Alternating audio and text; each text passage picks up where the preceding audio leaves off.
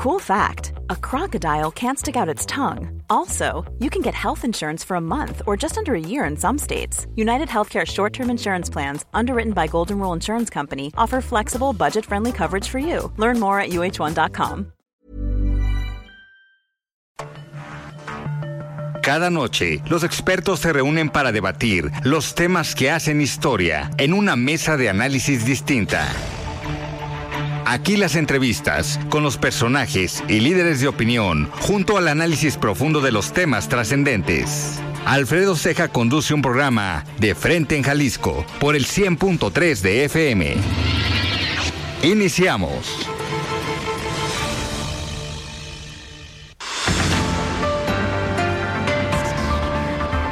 ¿Qué tal? Muy buenas noches. Bienvenidos a una emisión más de De Frente en Jalisco, aquí en Heraldo Radio Jalisco. Hoy lunes 6 de marzo quiero agradecer, como todos los días, en los controles técnicos a Antonio Luna, en la producción y redacción de este espacio a Ricardo Gómez y recordarles nuestro número de WhatsApp para que se comuniquen con nosotros el 3330 1779 66. El día de hoy vamos a tener esta mesa de dirigentes de partidos en esta semana donde se conmemora el Día Internacional de la Mujer. Nos acompañan dos presidentas de partidos aquí en Jalisco. Nos acompaña Laura Aro, presidenta del Partido Revolucionario Institucional y la presidenta del Partido de la Revolución Democrática, Natalia Juárez. Como cada lunes, vamos a escuchar el comentario de Rafael Santana Villegas, director de la Escuela de Comunicación de la Universidad Panamericana Campus Guadalajara, y también el comentario de Salvador Romero, comisionado presidente del Instituto de Transparencia, Información Pública y Protección de Datos Personales del Estado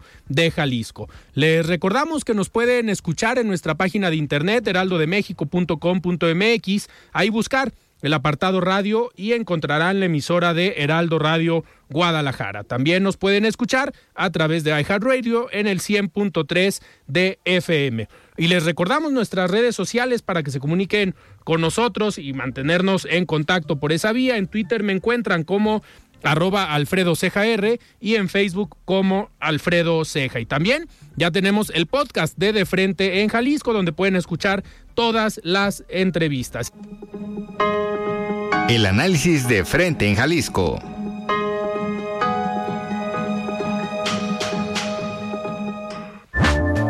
Muy bien, 7 de la noche con 6 minutos y arrancamos esta mesa de los lunes con dirigentes de partidos y me da muchísimo gusto en este inicio de semana tener a dos presidentas de partidos políticos aquí en Jalisco. Nos acompaña Laura Aro, presidenta del Partido Revolucionario Institucional. Estimada Laura, ¿cómo estás? Buenas noches. Querido Alfredo, mira, aquí muy contenta, chambeando y siempre agradecida por la invitación que nos haces a participar. Con todo gusto. Laura, han sido días bastante activos para el priismo en Jalisco. Cerraste la semana pasada con la visita de Alejandro Moreno. Estuvo aquí el viernes en el espacio en De Frente en Jalisco. Tuvimos la oportunidad de platicar con él, pero fueron dos días o un día bastante, bastante intenso, pero pegado también al aniversario del partido. ¿Cómo fueron estos días con la dirigencia nacional y prácticamente todo el priismo de Jalisco, pues en la sede estatal del PRI? Intensísimo, como bien lo dices, querido Alfredo. Tuvimos la presencia de nuestro líder nacional, Alejandro Moreno, el pasado viernes. Tuvimos un encuentro importante con sociedad civil, con la organización de Confío. Eh, una gran exposición que dio el presidente Alejandro, muy claro sobre la ruta que debe de tomar el país, sobre eh, lo competitivo que es la coalición, sobre la necesidad de ir con un gran frente político para derrocar a Morena en el 2024.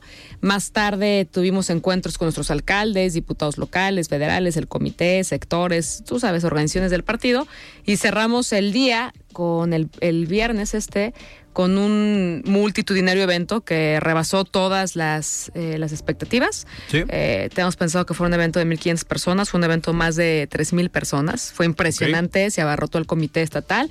Yo tengo 20 años, Alfredo, ininterrumpidamente participando en el partido, yendo a los eventos del partido. Jamás había visto al PRI con esa emoción, jamás he visto un evento con tanto ánimo y lo digo no es porque hoy me toque estar al frente del partido, Claro. sino porque conozco muy bien el PRI, nací en el PRI, soy de cuna priista.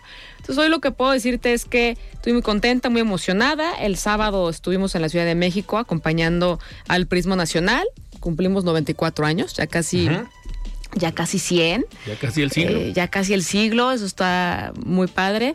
Y este, el día de ayer domingo, pues, llegué ayer prácticamente a las 2 de la mañana a, a seguir chambeando todo y arrancamos mañana, arrancamos ayer domingo una gran gira por cuatro municipios, Chiquilistlán, Tenamaxtlán, Atengo, eh, bien importante ahí la, participación que, tuvimos en Tecolotlán también. Y hoy puedo decirte que somos el único partido que está recorriendo cada uno de los municipios. No hay otro partido que lo esté haciendo en todo el estado. Llevamos ya 59 municipios. Ya casi recorrimos la, mitad del estado este, este mes. Si Dios quiere, vamos a concluir la renovación eh, municipio por municipio. Eh, la es histórico y yo me siento muy contenta de hoy encabezar un partido vivo, un partido dinámico, un partido con ánimo, un partido con emoción, un partido que nos sentimos orgullosos de lo que hemos construido por este país. 94 años se dice fácil, pero llevamos 94 años de ser el partido que consolida el México de hoy, el México moderno, el México de las instituciones, pero sobre todo también entender el gran reto y la gran responsabilidad que tenemos para construir un porvenir mucho mejor para las familias mexicanas y por supuesto aquí en Jalisco. Claro. Laura, el, el viernes en esta plática que tuvimos con Alejandro Moreno, pues hacía énfasis él en la construcción de esta alianza, en la construcción de la alianza Va por México, él hablando también desde lo nacional, pero le preguntábamos si Jalisco era prioridad para el PRI y fue muy enfático en su respuesta, claro que es prioridad, lo dijo tres veces. Eh, ¿Cómo va la alianza aquí en Jalisco? Y ahorita, en cuanto se incorpore Natalia, la dirigente del PRD, vamos a platicar, uno, cómo van en Jalisco, pero cuáles son los escenarios. Ahorita en el resumen hablaba que Movimiento Ciudadano no registra candidato en el Estado de México ni en Coahuila. Y Alejandro Moreno hacía énfasis también en esto de, pues, invitar a MC a la alianza. ¿Cómo van aquí en la Alianza, en Jalisco? Mira, comienzo con, el, con la última parte. Hoy estamos viviendo una crisis brutal en el país, una crisis de instituciones, una crisis económica, social, la polarización a su máximo nivel, desde que yo tengo uso de razón, jamás había vivido un, un momento en el país donde desde la presidencia de la República se polarizara. Y tú has visto que hemos estado con una gran defensa por la vía democrática del país. Yo soy diputada federal, como bien lo, lo, sabes, y hemos estado a la altura de los grandes debates, de los grandes temas que han sucedido en la Cámara de Diputados. Hoy te podría decir que si bien la reforma electoral de Morena constitucional no pasó gracias a este bloque que hicimos, el PRI, el PAN, el PRD, digo, MC tiene 20, 20 diputados, pero bueno, este bloque opositor no, no pasa la reforma constitucional pero se aprueba el plan B, que es un plan peligroso, que es un plan que te voy a decir algo, Alfredo. Si ese plan no lo, si esas reformas a la legislación secundaria no las echa para atrás la Suprema Corte, se va a generar un caos en este país. Y las elecciones del, 2024 van a estar en riesgo. Ese es el tamaño del problema. Si Movimiento Ciudadano hubiese ido en la coalición electoral del 2021, eso no estaría pasando. Porque tendríamos la Cámara de Diputados la mayoría simple la tendríamos la oposición.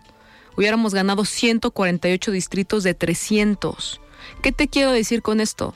Que hay que decirle, hay que reclamarle al Movimiento Ciudadano que siempre ha estado haciéndole la chamba sucia a Morena. Son esquiroles de Morena. No les gusta confrontar el poder.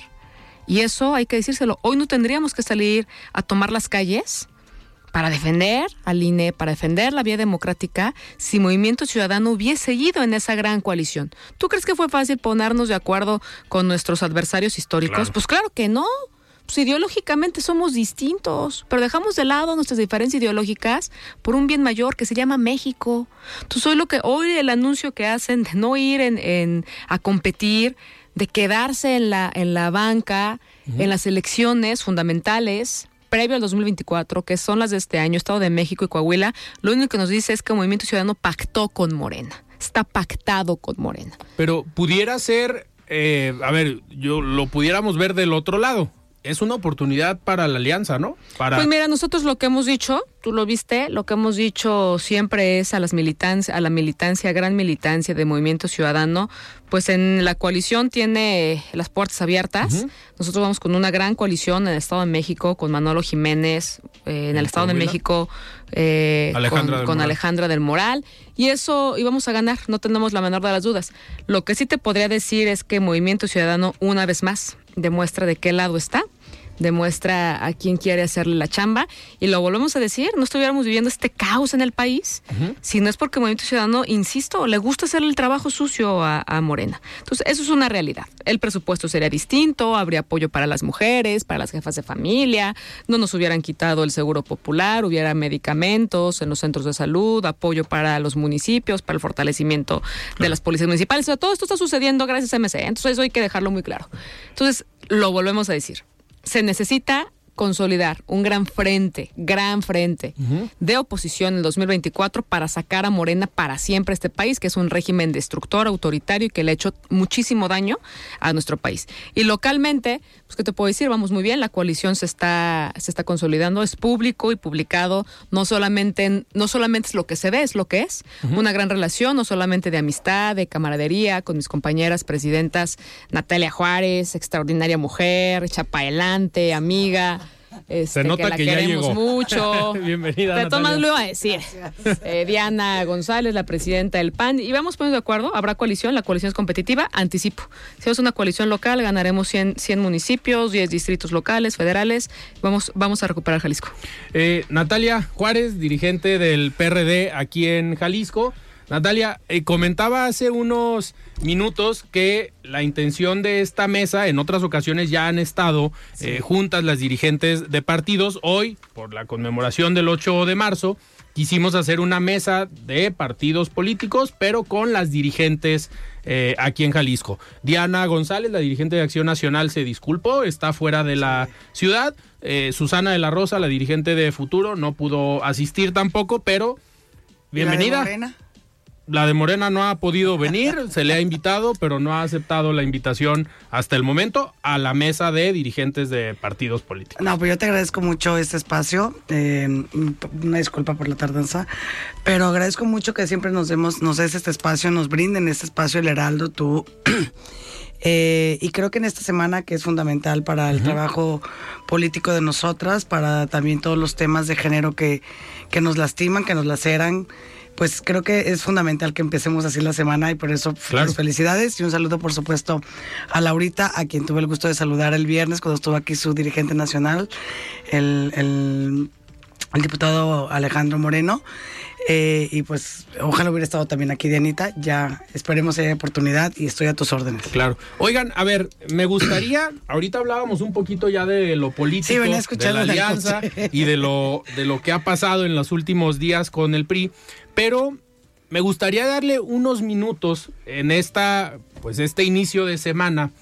Eh, la intención también es platicar con ustedes y visibilizar o abrir el espacio para que nos platiquen cómo ha sido la participación de ustedes como mujeres hoy al frente de un partido político, porque muchas veces podemos decir y puede sonar a discurso que la participación de las mujeres en política es complicada, pero hoy estamos viendo que varios partidos aquí en Jalisco son dirigidos por mujeres.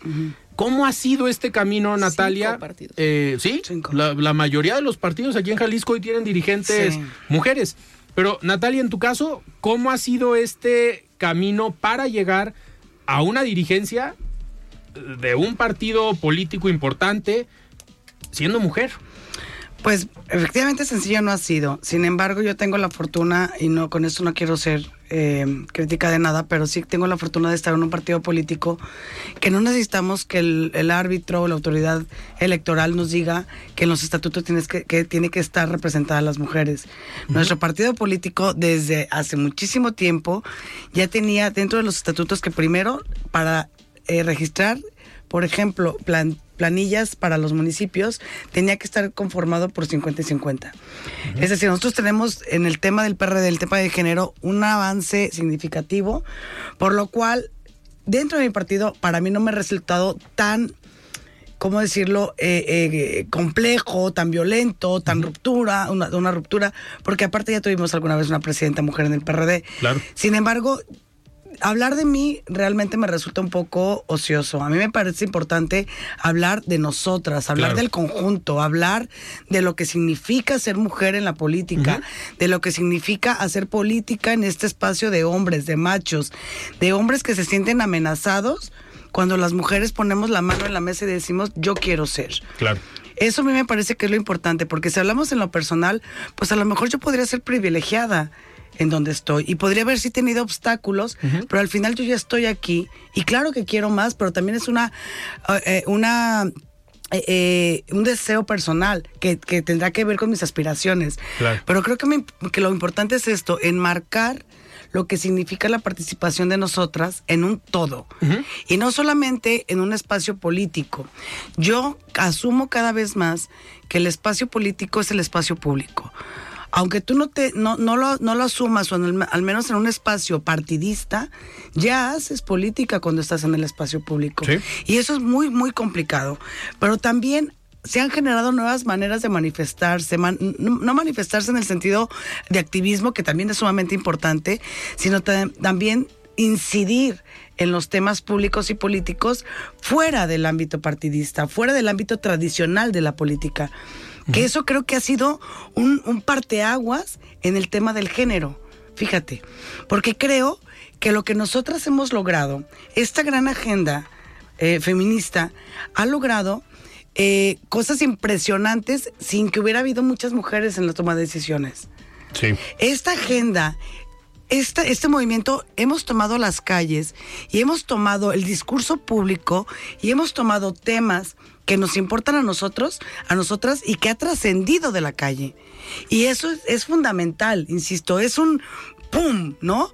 Porque ahorita lo que veo es que viendo al Congreso del Estado, que es en la- históricamente son mujeres mayoría son mujeres, desafortunada y tristemente, la agenda feminista no está presente.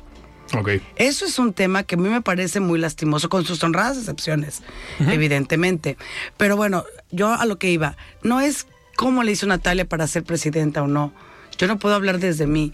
Yo si no hablo en un diálogo constante con mis compañeras, entonces no sirve de mucho, porque si individualizamos las cosas, pues de poco va a servir Claro. el- lo, lo que va- lo que estamos empujando, porque somos entre todas, porque estamos juntas, porque, porque es a partir de esta gran fuerza que estamos llevando a cabo en las calles y que luego nos ven y que luego las instituciones tienen que modificarse y renovar códigos por lo que nosotras hemos logrado en la calle.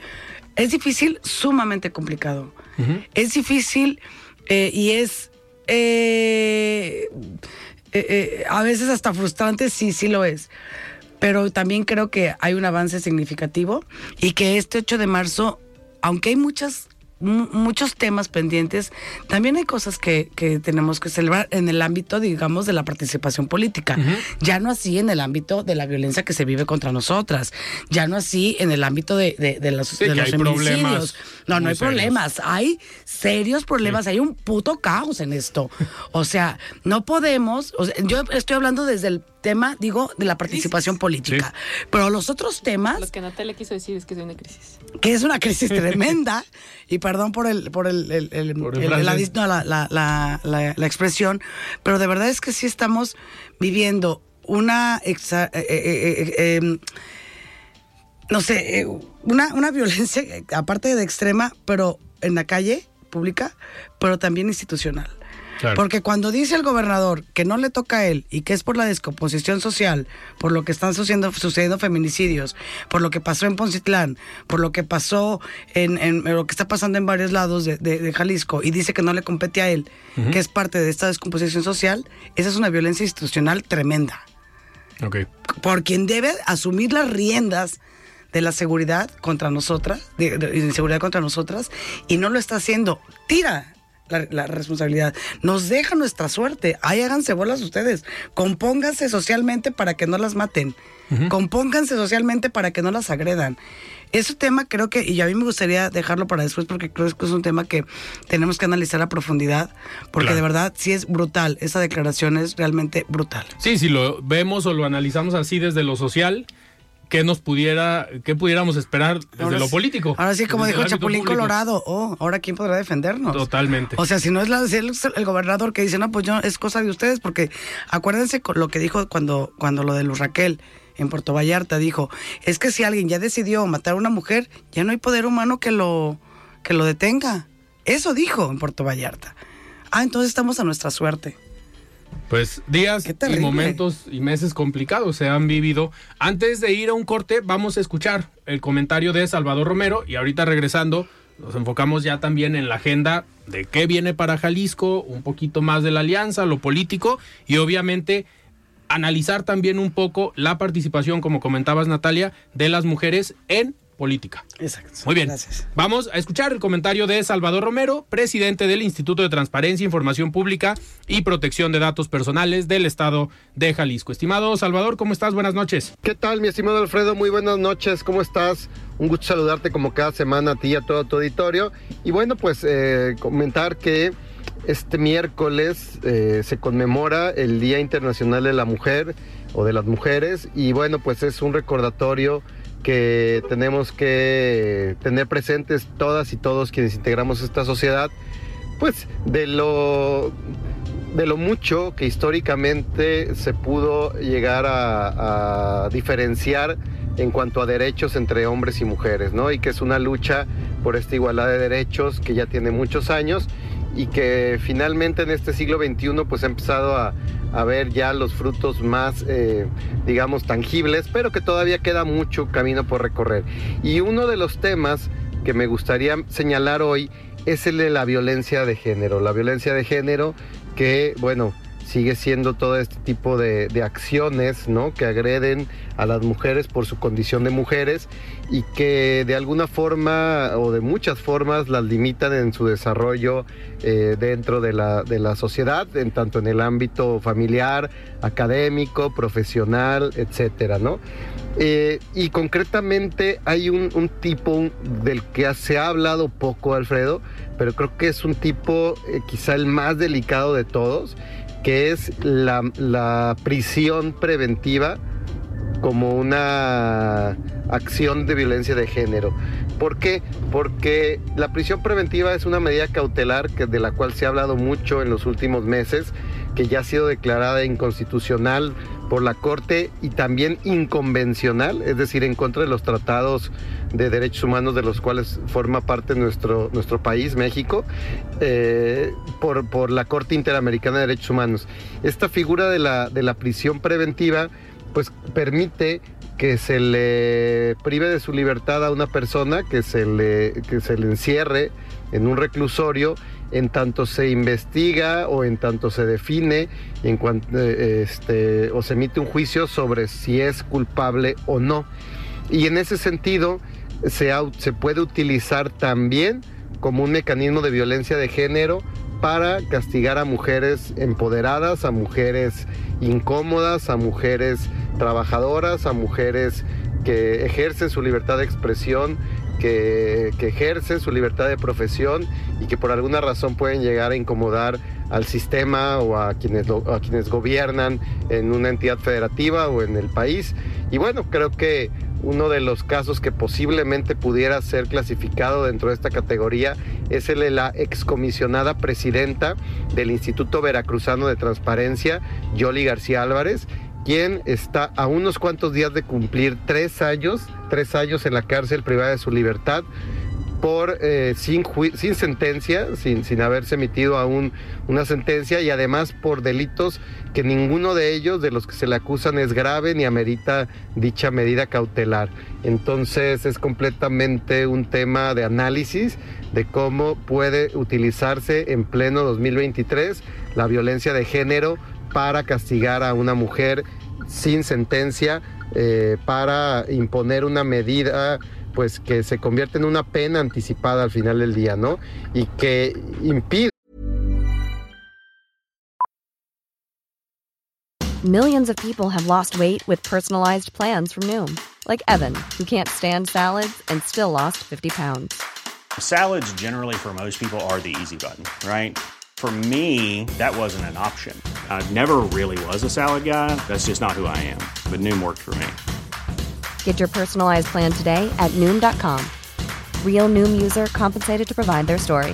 In four weeks, the typical Noom user can expect to lose one to two pounds per week. Individual results may vary. Millions of people have lost weight with personalized plans from Noom, like Evan, who can't stand salads and still lost 50 pounds. Salads, generally, for most people, are the easy button, right? For me, that wasn't an option. I never really was a salad guy. That's just not who I am. But Noom worked for me. Get your personalized plan today at Noom.com. Real Noom user compensated to provide their story. In four weeks, the typical Noom user can expect to lose one to two pounds per week. Individual results may vary. o inhibe que otras mujeres pues eh, se empoderen, accedan a estos cargos públicos importantes de designación, como lo es encabezar un instituto de transparencia.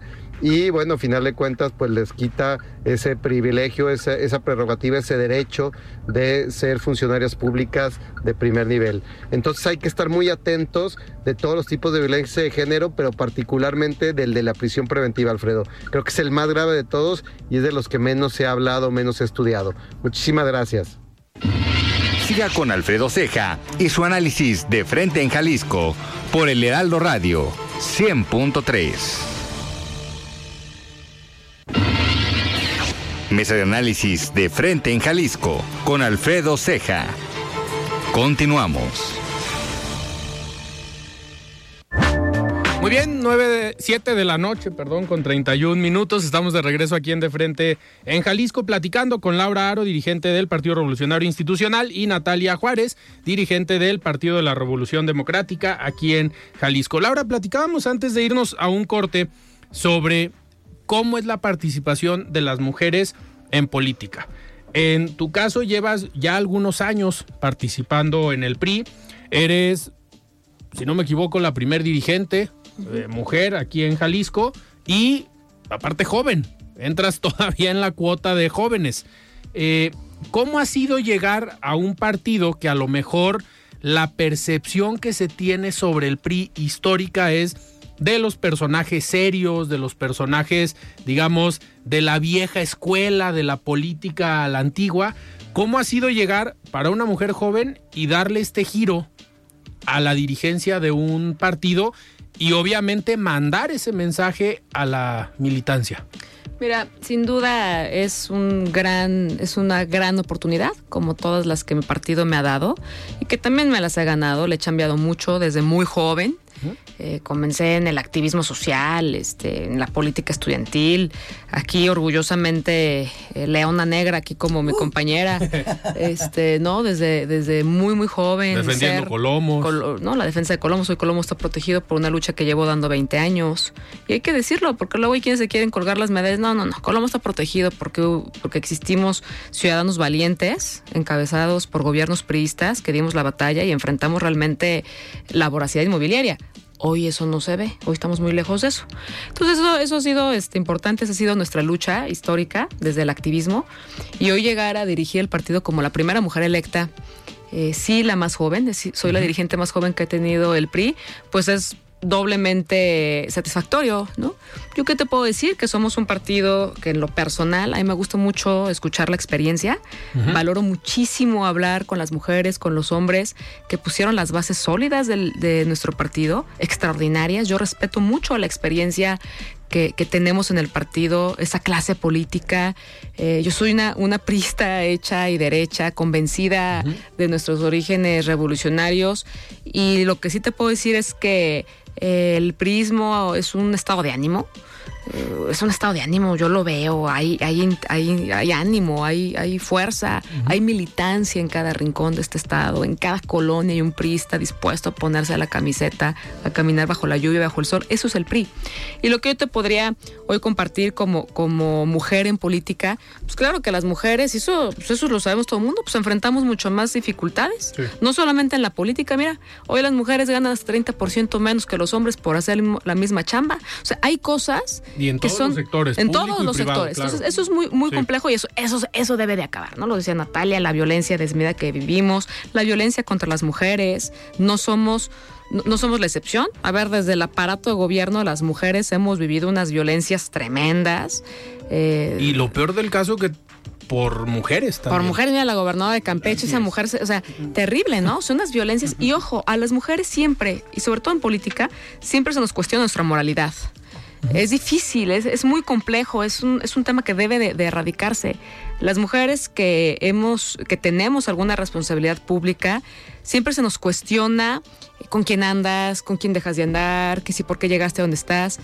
A las mujeres, el éxito de las mujeres es, es bien cuestionado, uh -huh. porque siempre se quiere eh, ver, ¿no? Claros oscuros de por qué estamos ahí. Y yo creo que es un tema que debemos todas, todos y todes de erradicar de nuestro, es más, hasta de nuestro lenguaje, de nuestro, eh, de nuestro actuar, de nuestras conciencias.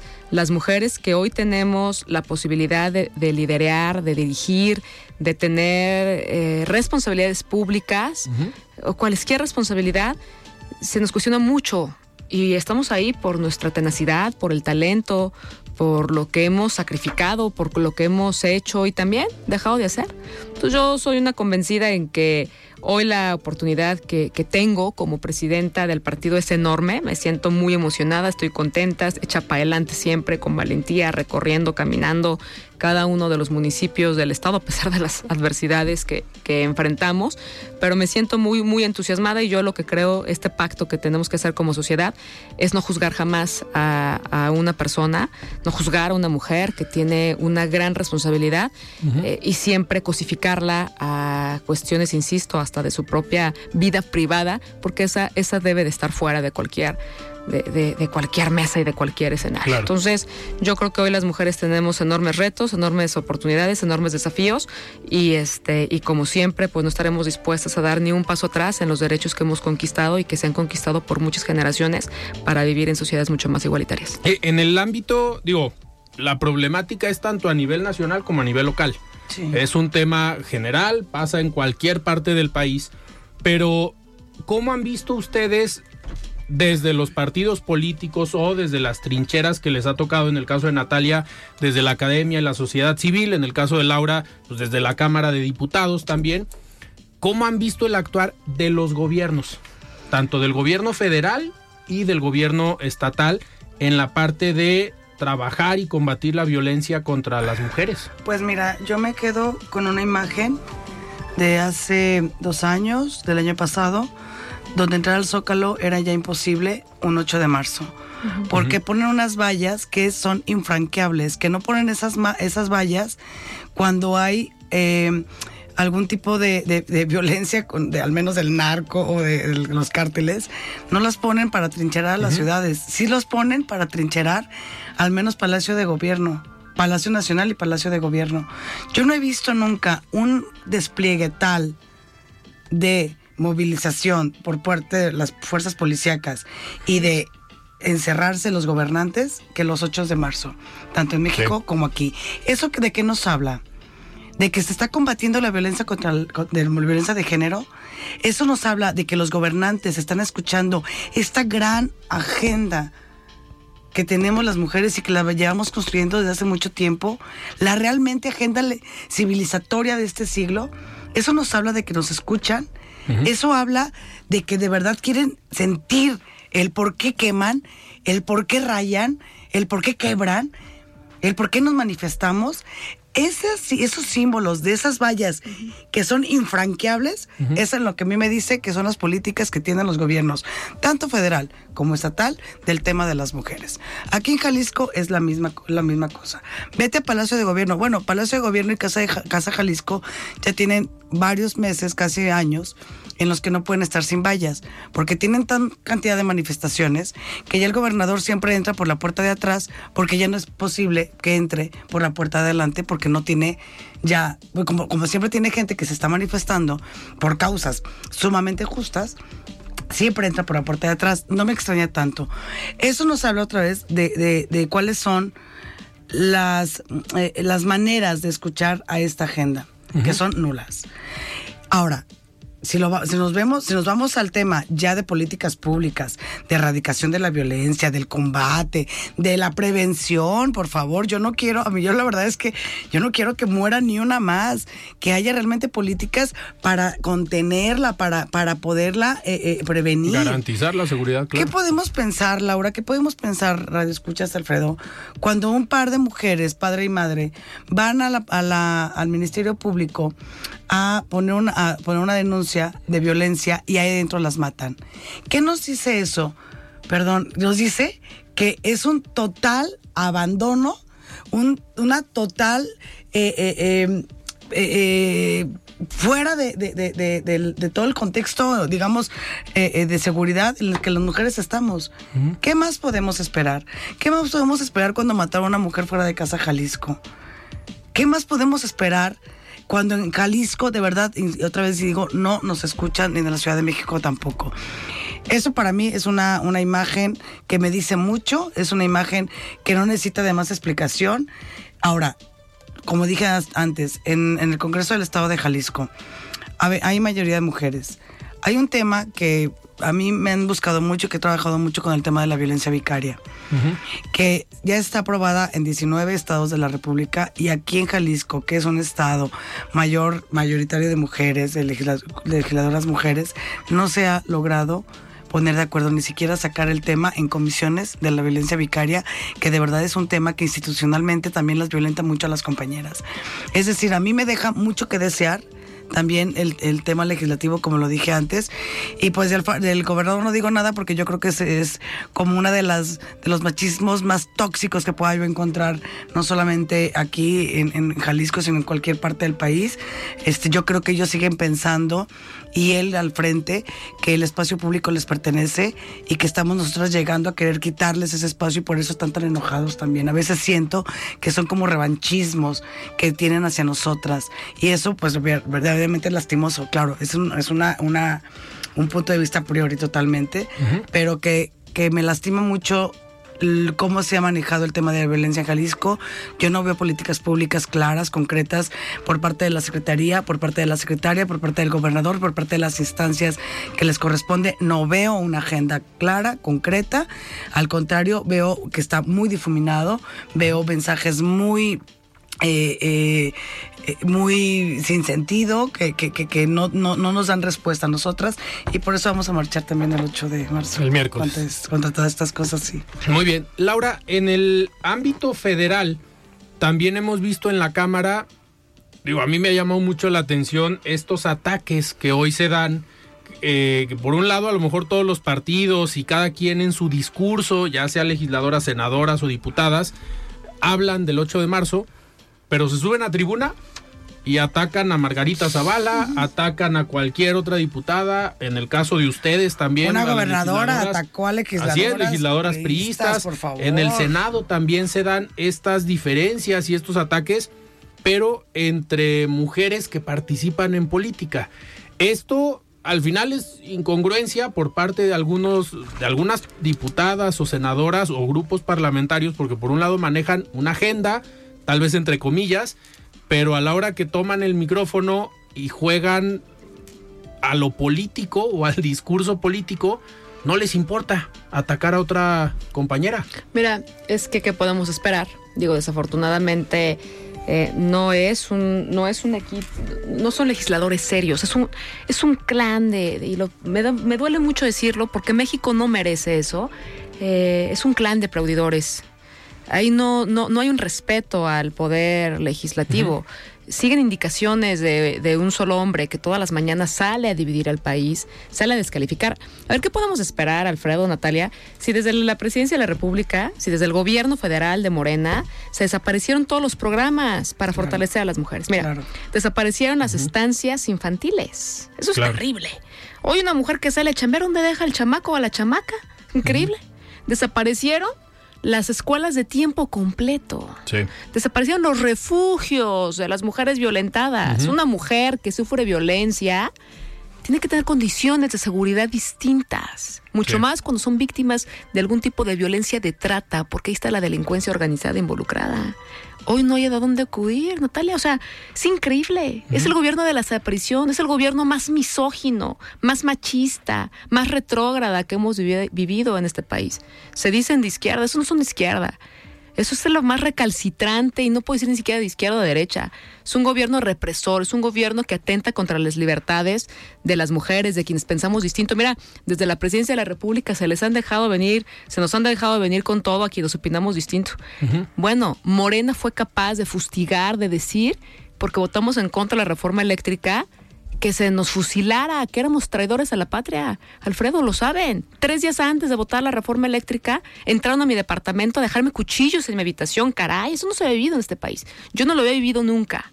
Eso es increíble. Y una gobernadora, una gobernadora, Laida Sansores, que la tenemos denunciada y esperamos que las autoridades eh, hagan lo que les corresponde, se puso a, violentar, eh, llamando una serie de, tonterías, diciendo una serie de descalificativos terribles contra las diputadas federales del PRI, metiéndose con nuestra vida privada, exponiendo nuestras fotografías de nuestras caras, de nuestros rostros, diciendo una serie de, perdón, de, de vulgaridades. Es terrible desde, desde la esfera pública, desde los gobiernos, solo lo que podemos decir es que no podemos esperar cosas distintas de quienes tienen la responsabilidad de hablar, de enarbolar causas de las y de los mexicanos en la máxima tribuna que es la Cámara de Diputados, se comportan en verdad, es vergonzoso su comportamiento, son violentos, son agresivos eh, y lo único que, que saben hacer pues es echar porras y México, el país no decidió que estuvieran ahí para echar porras, pues para ser porristas, pues dígate a ser porrista, o pues, a hacer payasas, pues te vas a un circo. Pero ese es el recinto es la máxima tribuna de este país, el espacio donde tendremos que discutir los temas importantes de los feminicidios, de las violencias, de lo que vivimos a diario, de la falta de medicamentos, del tema de la seguridad. Hay muchos temas de qué hablar, pero bueno, ahí se les ocurre únicamente hacer un show circo y es vergonzoso. Claro, Natalia. Yo, yo lo que quiero comentar, lo que dice Laura, es, es que el debate y, la, y pensar diferente se vale es que no estamos, yo creo que no se Eso es una democracia. Es una democracia.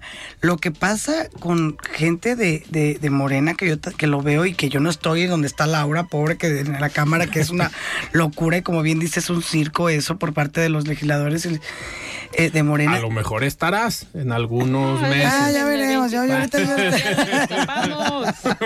Lo que quiero decir es de que eh, disentirse vale, pero eh, las, las descalificaciones no.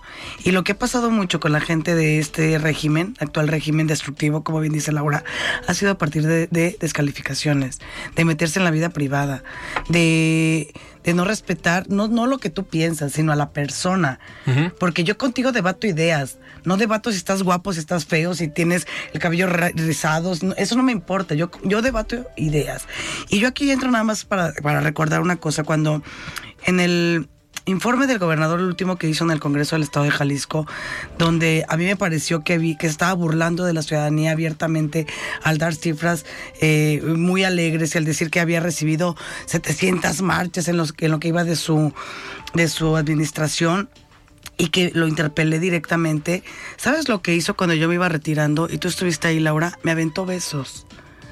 Una cosa que me parece de verdad de un gobernador que a una persona que le estaba hablando y que estaba imputando lo que estaba diciendo respecto a discursos políticos y respecto a resultados de su gestión y que yo me retiro porque aparte de que estaba efectivamente molesta cuando nunca hubo ofensas, lo que él hace él es mandarme besos de adiós.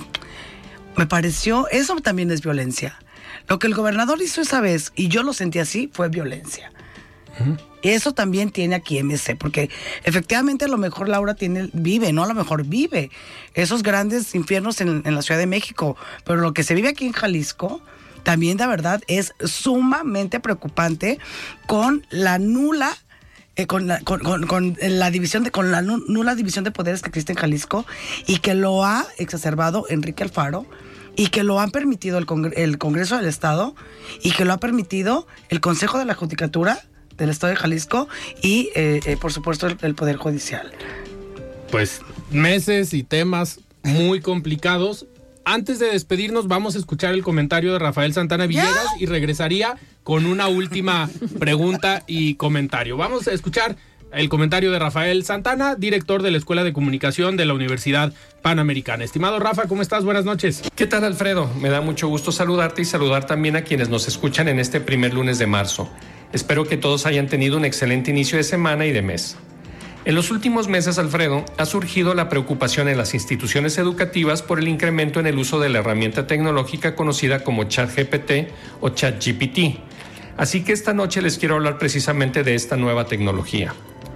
El ChatGPT es un sistema de conversaciones de los conocidos como chats y se basa en un modelo de lenguaje desarrollado con inteligencia artificial en 2019 por la compañía OpenAI. Se trata de una red neuronal de procesamiento de lenguaje natural avanzada que le permite interactuar con los usuarios de una manera similar como lo haría una persona real. Es decir, uno puede escribir lo que desea preguntar o la petición que desea hacerle a la herramienta y ésta generará una respuesta de acuerdo con lo que se le preguntó o pidió hacer. Si bien todo lo anterior puede sonar muy interesante, la realidad es que de la misma manera que sucedió con otras herramientas en el pasado, el chat GPT viene a despertar la polémica ante la acusación de que son cada vez más los estudiantes que hacen sus tareas, ensayos o artículos usando el chat como una suerte de copiar-pegar, sin realizar una verdadera investigación o labor académica. Se menciona que al chat GPT le llevó dos meses llegar a los 100 millones de usuarios, superando a la red social TikTok que ya nos había asombrado hace poco cuando llegó a esa cifra en nueve meses. Y esto asusta más de alguno, aunque como lo señala el consultor José Manuel Velasco, intentar limitar el uso de la inteligencia artificial sería tanto como quererle poner puerta al campo.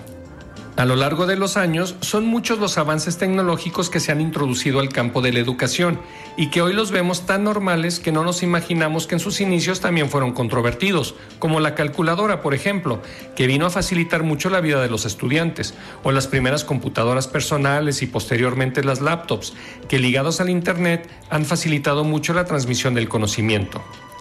Quizá muchas de las personas que nos escuchan recuerden cuando nos pedían en la primaria que fuéramos a la papelería a comprar una estampa con la biografía de algún ilustre personaje y copiáramos la información en un cuaderno u hoja, lo cual nos llevaría ya de entrada una buena cantidad de tiempo. Pues bien, hoy basta darle al chat una instrucción como la siguiente. Escribe una biografía de Miguel Hidalgo y Costilla de 500 palabras usando cinco fuentes distintas y escribiendo las referencias al final del texto usando formato APA 7. Y la herramienta tendrá la información en aproximadamente 45 segundos. Como lo mencionaba, esto que suena de ciencia ficción abre los debates sobre si su uso es o no una práctica ética, pues nadie puede negar que esta herramienta tiene la capacidad de hacer una tesis o artículos de investigación.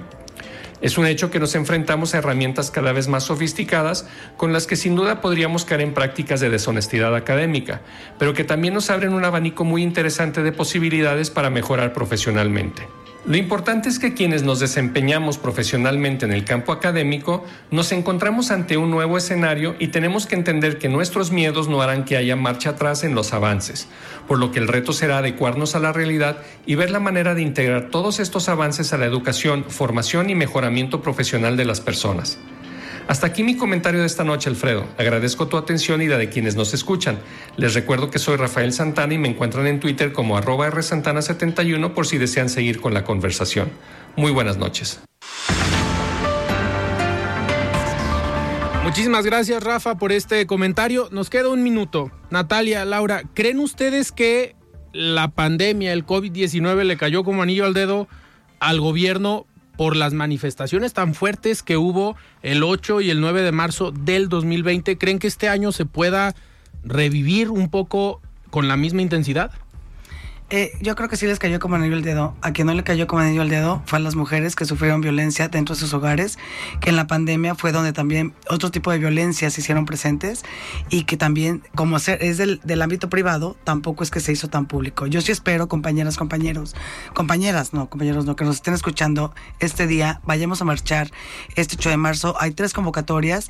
Eh, quien guste ir, eh, un mensajito y les mandamos todas las convocatorias que existen para marchar y ojalá se revierta lo que pase, no, no se revierta, pase lo que pasó en 2020, que éramos millones de mujeres en todo el país y del Claro. mundo reclamando justicia. Laura, nos tenemos que despedir.